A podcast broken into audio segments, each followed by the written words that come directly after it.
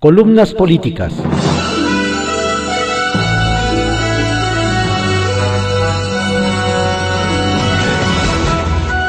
Continuamos con la audiosíntesis informativa de Adrián Ojeda Román, correspondiente a hoy martes 8 de diciembre de 2020. Vamos con algunas columnas políticas que se publican en periódicos de circulación nacional.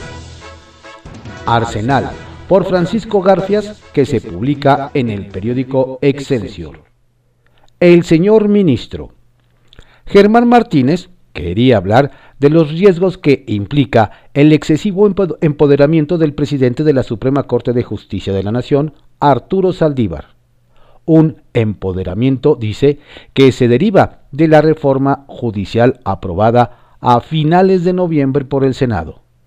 El senador de Morena nos asegura que Saldívar litigó desde la Suprema Corte para evitar que se adicionara a su proyecto una propuesta para separar las presidencias de la Suprema Corte de Justicia y la del Consejo de la Judicatura.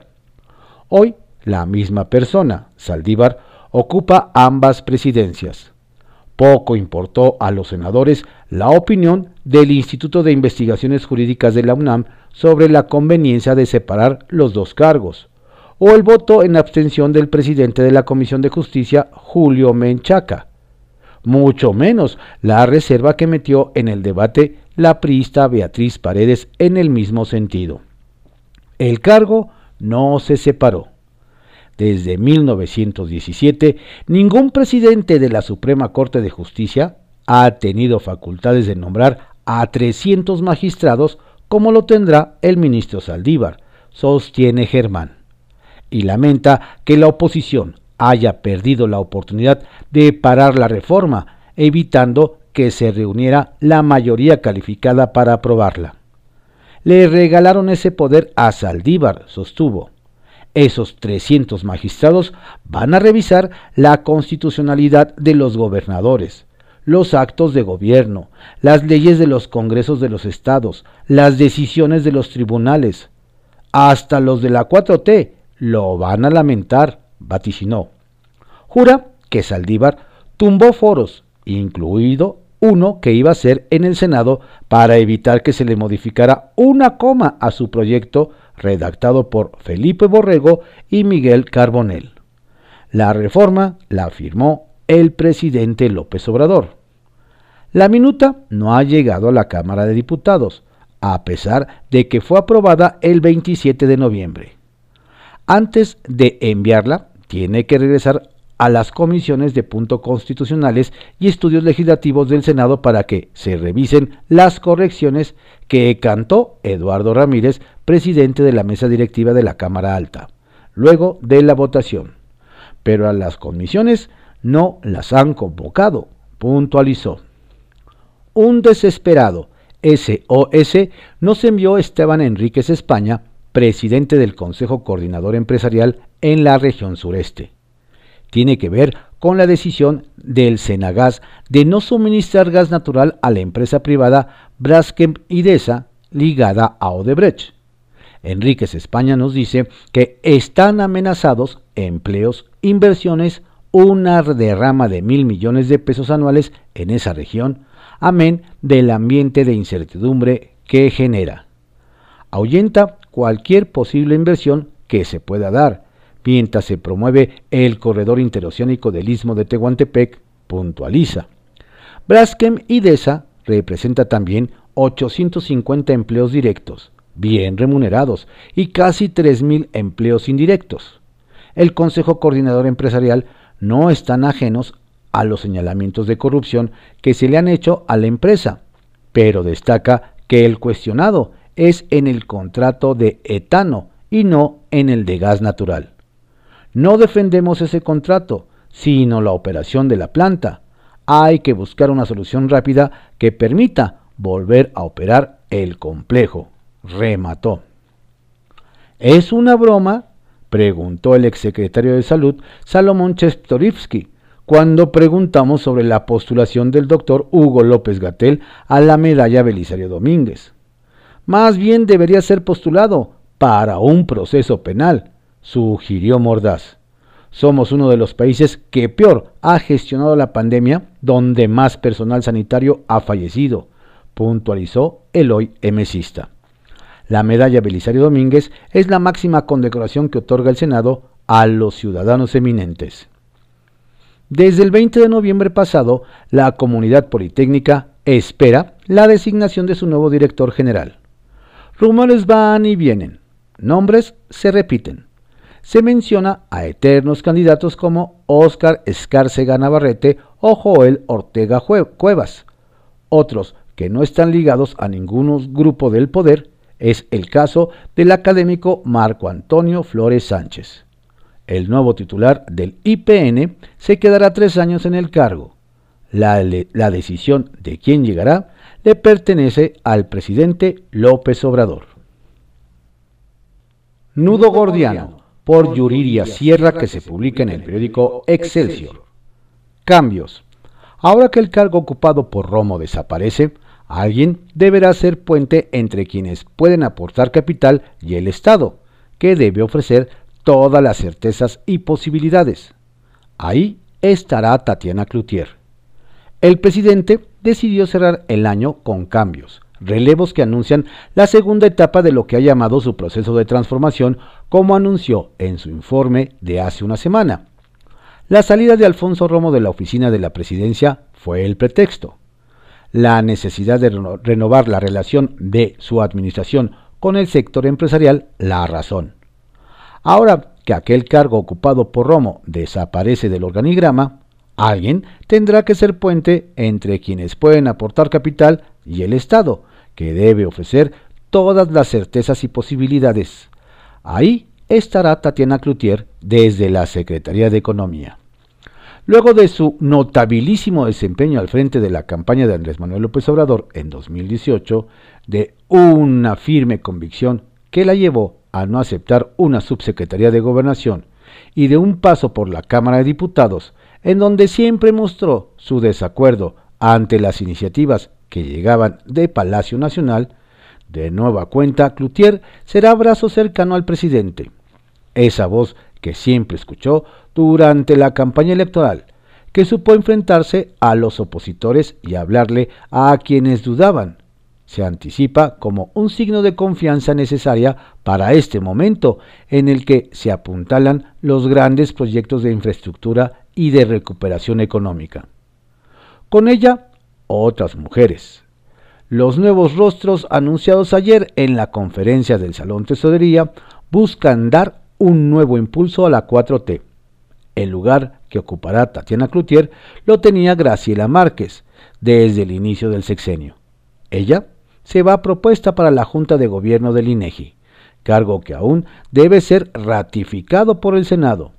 Lo mismo la nominación de Galia Borja Gómez, quien deja la tesorería de la Federación para ser subgobernadora del Banco de México, y en su lugar Elvira Concheiro despachará desde la tesorería de la Federación, y en la Coordinación General de Puertos y Marina, la capitana de altura, Ana Laura López Bautista, será la coordinadora general de Puertos y Marina, ocupado hasta hace unas semanas por Rosa Isela Rodríguez, quien relevó a Alfonso Durazo en la Secretaría de Seguridad Ciudadana.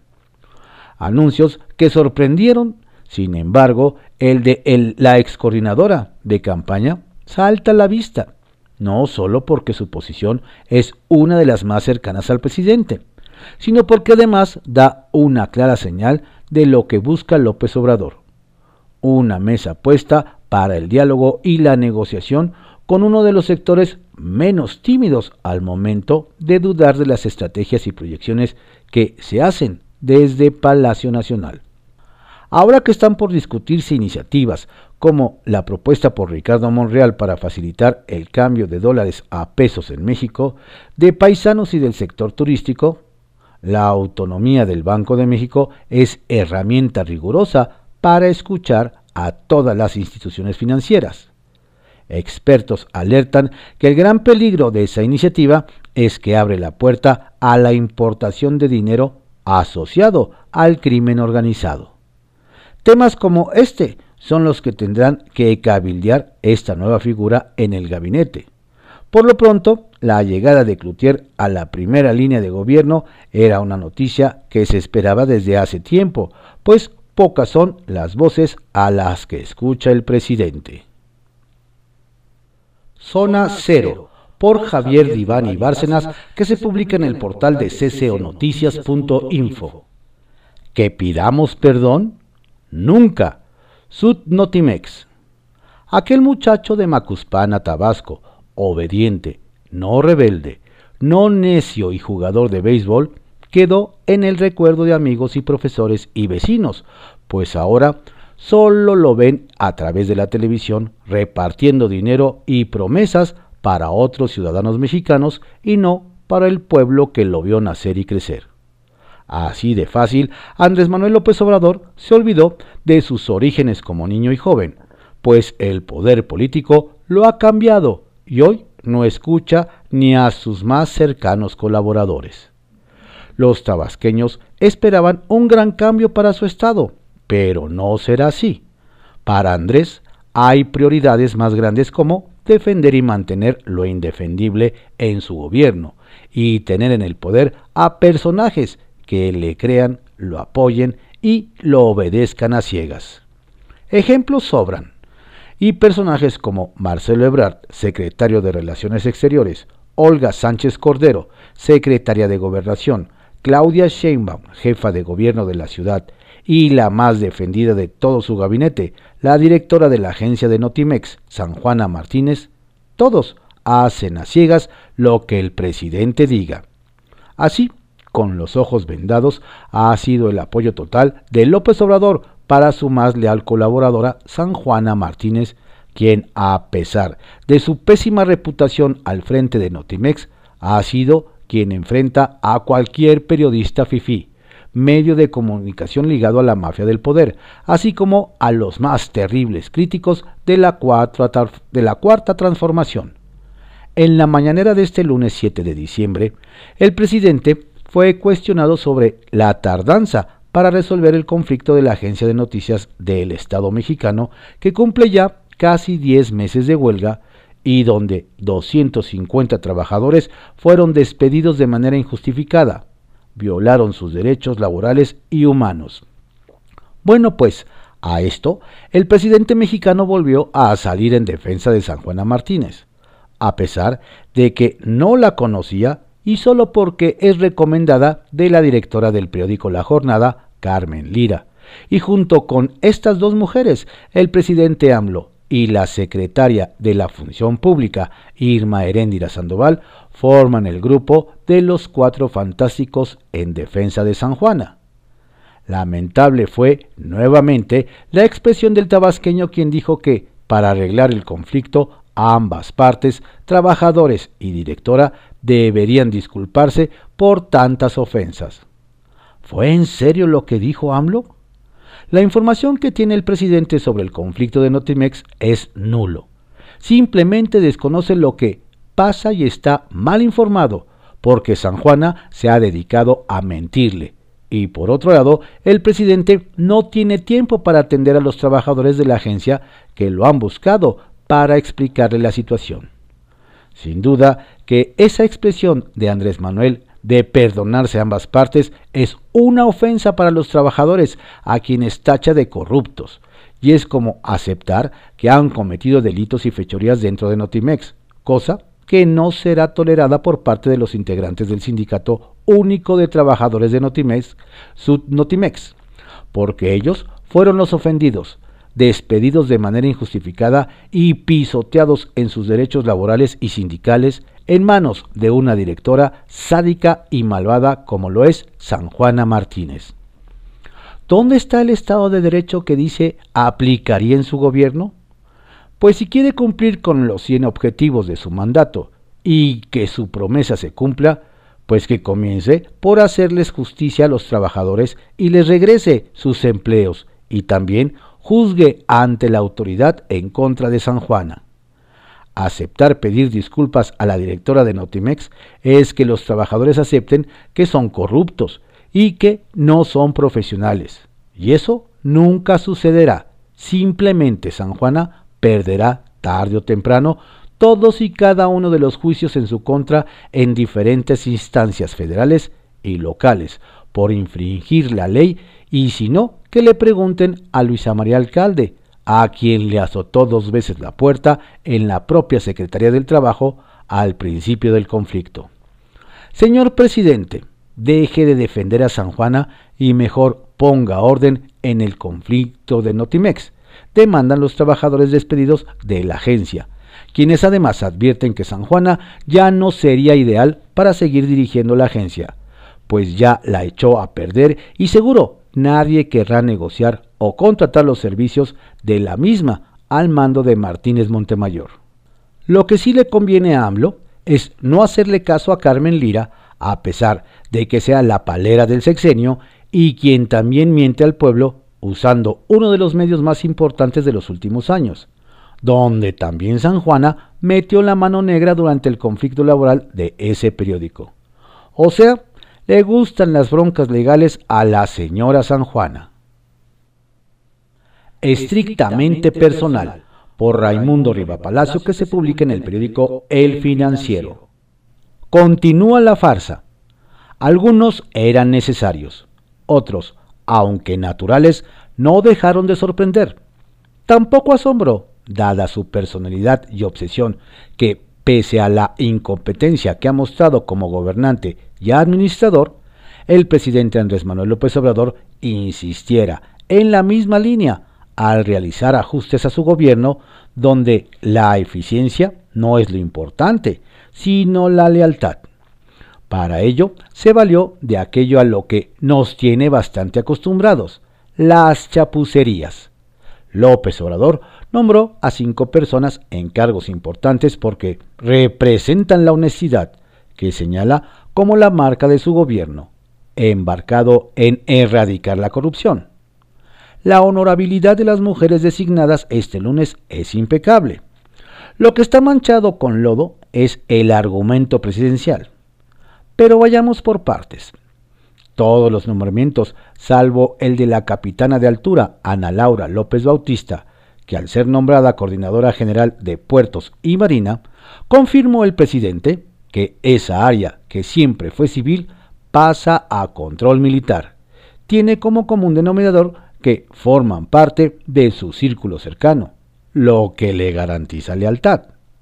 Graciela Márquez, a quien destituyó como secretaria de Economía, es esposa de Gerardo Esquivel, al que nombró subgobernador del Banco de México después de haber sido quien construyó la idea que había 500 mil millones de pesos en el presupuesto que provenían de la corrupción. El alegato que ha sido un eficiente caballo de batalla del presidente no dejó en el limbo a Márquez y la propuso como miembro de la Junta de Gobierno del INEGI. Como su relevo en economía, designó a Tatiana Cloutier, que le fue de gran utilidad como vocera y enlace con grupos de la sociedad civil durante la campaña presidencial. A Cloutier, a quien había llevado al equipo López Obradorista el, defenestrado Alfonso Romo, le ofrecieron originalmente una subsecretaría de gobernación que rechazó al optar por una diputación. Desde ahí buscó la candidatura de Morena para la gobernatura de Nuevo León, pero el presidente le dijo que no sería posible porque jugarían con la expriista Clara Luz Flores, que tiene, esto no se lo dijo, más posibilidades de ganar.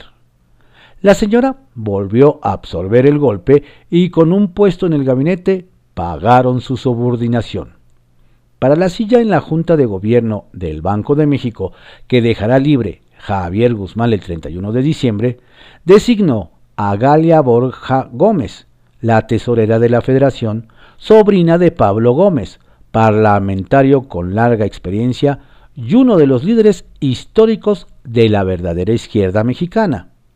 El cargo que dejará será asumido por Elvira Concheiro, hermana de Luciano Concheiro, amigo personal de López Obrador y subsecretario de Educación Superior, que fue esposa hasta hace varios años del diputado Gómez. No se conocen las capacidades profesionales de la capitana de altura López Bautista, donde no basta el conocimiento técnico que por su perfil tiene, sino habilidades administrativas.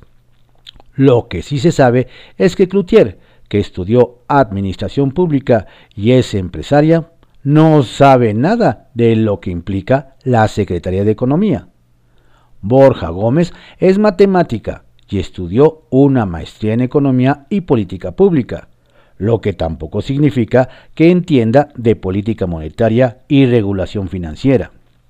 Su sustituta, Concheiro, es socióloga de toda la vida, lo que no tiene que ver con el flujo en efectivo que implica la tesorería. Su calificación para las nuevas tareas asignadas no es lo que importa, sino fortalecer el núcleo de poder de López Obrador, incluso más allá de su periodo sexenal. Buscar capacidades y talentos para realizar mejor el ejercicio de gobierno ha sido innecesario y secundario con López Obrador, quien siempre ha dicho que prefiere una larga curva de aprendizaje a la curva del, a la curva del bandidaje. He aquí la contradicción. El tema de la honestidad es precisamente de lo que adolece, no en los nombramientos hechos, hay que subrayarlo, sino en su propio comportamiento y de forma creciente. Ayer mismo, después de haber ensalzado ese valor como rector de su gobierno, se comportó cínicamente al explicar por qué su prima Felipa había obtenido contratos multimillonarios en Pemex. Le metieron un gol a Pemex, dijo el presidente, trivializando la entrega de contratos a su familiar. De esa forma, con una frase, eliminó cualquier inmoralidad por el conflicto de intereses que representaba un contrato de 350 millones de pesos. Por mucho menos dilapidó a adversarios cuando era líder social. Ahora justifica. Su prima tenía contratos con Pemex desde años anteriores, reveló, ocultando sus acusaciones pasadas, que un presidente nunca estaba ajeno al conocimiento de actos de corrupción. Es irónica y grotesca la discrecionalidad con la que actúa. López Obrador remacha todos los días que ahora son diferentes. Y tiene mucha razón. Pero no es porque antes fueran más deshonestos, sino porque hoy existen menos vergüenza y costos políticos para chapalear en el pantano de la corrupción, como lo muestran los casos paradigmáticos de sus familiares. Pío, su hermano y Felipa. Pío recibió dinero de procedencia ilícita para campañas electorales, pero navegó sin cuestionamientos institucionales sobre la ola de impunidad que permite el presidente. Un incondicional suyo en la Fiscalía Especializada para Delitos Electorales determinó que lo obvio no era obvio, por lo que Pío no había cometido ningún delito la unidad de, inteligencia financiera, que se ocupa ampliamente de los adversarios del presidente, lo exoneró de delitos de delincuencia organizada pese a las inconsistencias sobre el origen de sus recursos. Impunidad para los suyos, castigo y abusos de poder para el resto. Pero la deshonestidad como hecho y percepción sigue creciendo en el país. Apenas este lunes, el INEGI reportó que la prevalencia de corrupción aumentó entre 2013 y 2019, de 13 víctimas de corrupción por cada 100 habitantes a 16. López Obrador sigue soslayando lo que sucede, apoyado en su poderoso discurso. La farsa continúa, pero no será para siempre. Café político por José Fonseca, que se publica en el periódico El Economista. Violar la ley, juego de ganar, ganar. Ayer en la mañanera, el presidente Andrés Manuel López Obrador afirmó que no dejará de hacer campaña contra sus adversarios. No importa si eso implica romper las reglas electorales de no intromisión del Ejecutivo en las elecciones. Hace más de un año, paciente, fijo en la mente de sus feligreses la idea de que el presidente no ataca, solo se defiende, y que el jefe del Estado es igual a cualquiera de nosotros, los ciudadanos de a pie. Como percepción es realidad.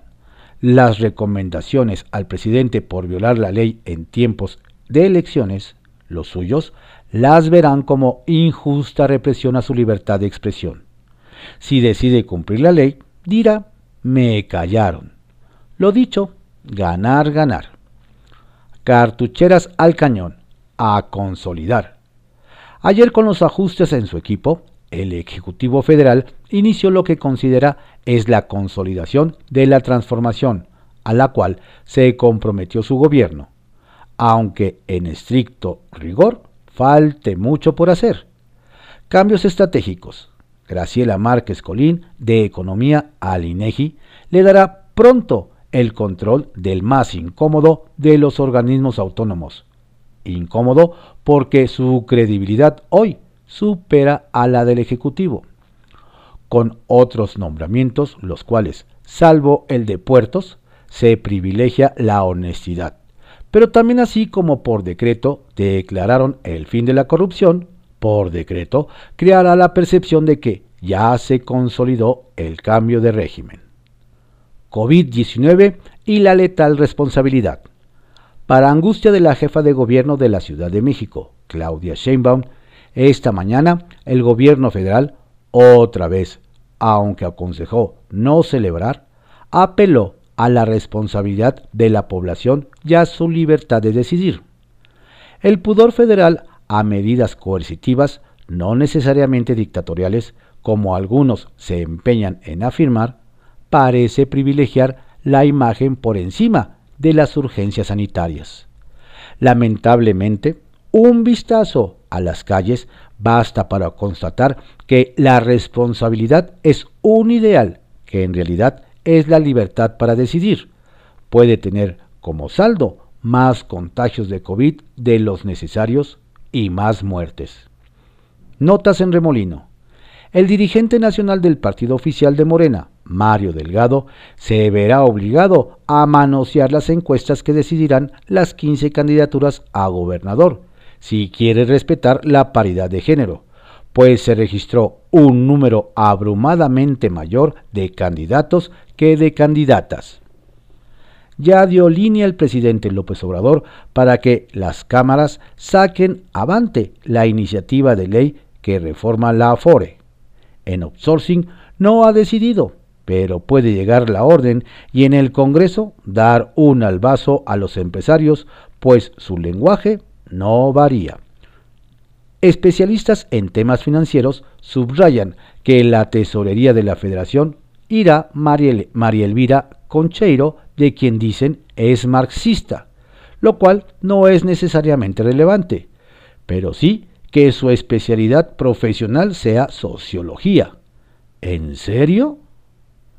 Cuenta Alfonso Romo que Ernesto Cedillo le dijo, dígale a Fox que en esta silla hay calambres cada 15 segundos.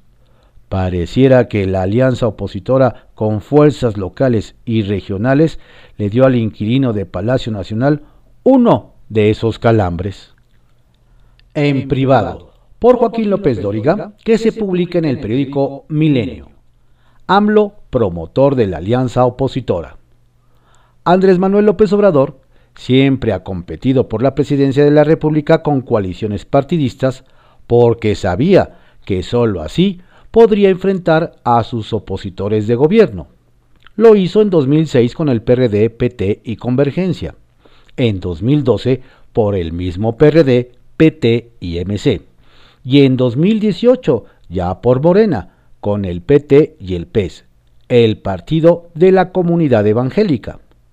Entonces, no veo por qué ahora, desde la presidencia de la República, se lanza contra la alianza de toda la oposición que al descalificarla todos los días la fortalece porque le da el peso y presencia que sola no tiene. El objetivo de la alianza y AMLO es el mismo.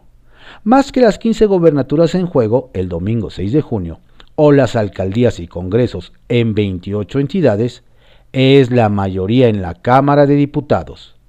El frente para impedir sus reformas estructurales, las más radicales, y él para asegurar un futuro inamovible para su 4T. Este fin de semana, el PAN aprobó ir en alianza con el PRI y el PRD en 150 de los 300 distritos electorales en Michoacán, Oaxaca, Veracruz, Chiapas, Guerrero, Hidalgo, Sinaloa, Sonora, San Luis Potosí, Baja California, Nayarit, Zacatecas y Ciudad de México. Nótese que los panistas se reservaron sus santuarios, Querétaro, Aguascalientes, Guanajuato, Chihuahua, Durango, Yucatán, donde irán solos. En esta coalición habrá 61 candidatos azules, 53 tricolores y 44 del Sol Azteca. Su objetivo es capitalizar la ausencia de López Obrador en las boletas, el desgaste inevitable, no de él, sí de su gobierno y del desastre de Morena. El reto de esta alianza opositora es encontrar a los mejores liderazgos locales y no desenterrar a sus dinosaurios, lo que los derrotaría.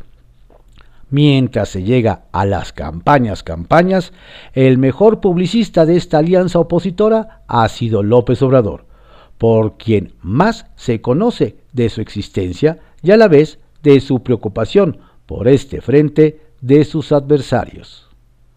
Retales. Sabía cuando el viernes le preguntaron al presidente sobre la nota de Carlos Loret acerca de los contratos de su prima hermana, Felipa, en Pemex, dijo que no tenía información. Pero Pemex emitió un boletín confirmando dichos contratos y que el director Octavio Romero le había informado desde agosto de 2019. Ayer dijo que siempre sí sabía y a otra cosa, como si nada. 2. Capacidad. El nombramiento mejor fundamentado de ayer es el de Ana Laura López Bautista como titular de puertos.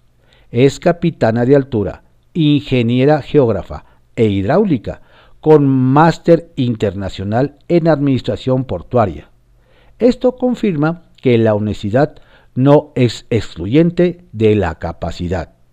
Y 3. Guerra. La crisis en Morena está por empezar se registraron 150 aspirantes a gobernadores en los 15 estados, 10 por entidad. Ahí surgirá lo peor del PRD en Morena. Las tribus solo cambiaron de partido. Historias de reportero por Carlos Lórez de Mola que se publica en el periódico El Universal.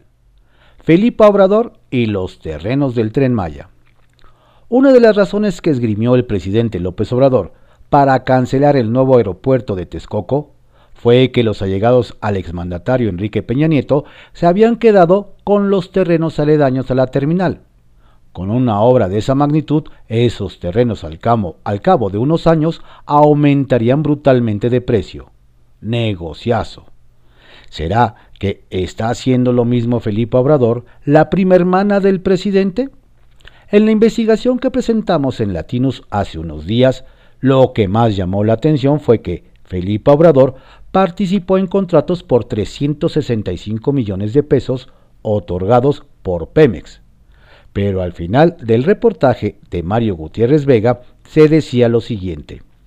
Felipa Guadalupe Obrador Olán es administradora de la cooperativa Chai Tioxia El Dorado, que opera en los hoteles Winica Habitat y Winica Alterra, ubicados en dos privilegiadas zonas cercanas a las ruinas mayas de Palenque, en Chiapas. El 19 de febrero de 2019, al arranque del sexenio, dos meses después del inicio oficial de las obras del tren Maya, el ayuntamiento de Palenque autorizó a la prima hermana del presidente la modificación de uso de suelo de ambos predios rústicos para que puedan habilitarse y ofrecer en ellos servicios de hospedaje. El asunto solamente así planteado ya es escandaloso. Conseguir un cambio de uso de suelo en una zona tan preciada, uno de los terrenos colinda con el Parque Nacional que alberga las ruinas mayas de Palenque, requiere de muchas influencias. Es claro que Felipa Obrador las tiene. Pero la sospecha crece cuando uno revisa la extensión de terreno que ocupa cada hotel y su discreta oferta de habitaciones. Según sus páginas de internet, el Hotel Winica Alterra está ubicado en un predio de 6 hectáreas y tiene solamente 5 habitaciones. En Winica Habitat tiene 32 hectáreas y solo 8 habitaciones. Se define como un desarrollo ecoturístico en medio de la selva chapaneca. ¿Tanta extensión de terreno para un puñado de cuartos? ¿No será que estos hoteles boutique sean solamente la pantalla para obtener un cambio de uso de suelo en una sola privilegiada y luego, cuando ya estén funcionando el tren Maya, se vuelvan desarrollos enormes de gran plusvalía manejados por la prima del presidente? A la mafia del poder la acusaron de hacer una obra faraónica con dinero de todos los mexicanos y quedarse con los terrenos aledaños para hacer negocios privados y enriquecerse. Esto se parece mucho. Sacia Morbos. Tres días después, Pemex tuvo que admitir que todo era verdad. La prima hermana del presidente, Felipa Obrador, sí participó de contratos multimillonarios durante este sexenio. La explicación que ofreció Pemex deja la duda. Incompetencia o simulación y complicidad? El mismo reportaje señala que la prima hermana del presidente ha recibido adjudicaciones directas de menor monto, sin concurso ni licitación, del Instituto Mexicano del Petróleo, Aeropuertos y Servicios Auxiliares, el Instituto Mexicano del Seguro Social y el ISTE. Hasta el cierre de esta columna, estas dependencias, diría el clásico, callan como momias.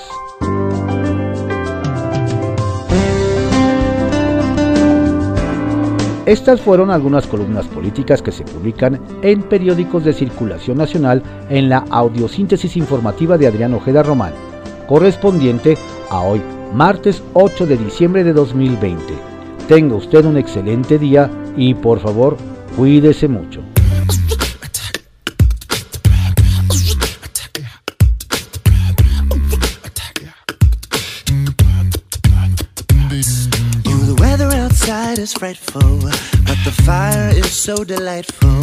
Since there's no place to go, let us know, let us know, let us know. It doesn't show signs of stopping. Then I brought some coin for popping. The lights turn way down low.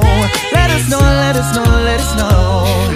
When we finally kiss goodnight, how I ain't going out in the storm. But if you really hold me tight, on the way home I'll be warm Oh, the fire is slowly dying. But my dear, we're still goodbye. And as long as you love me so, let us know, let us know, let it snow. Let us know, let us know, let us know, let us know, let us know, no, no, no, no.